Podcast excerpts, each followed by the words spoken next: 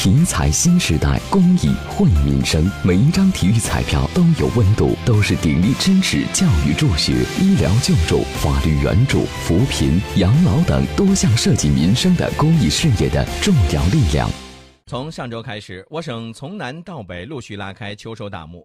省农业厅公布的数字显示，目前全省秋作物收获已超过六成，玉米、水稻、花生、瓜菜等主要秋作物收获面积都超过了百分之五十。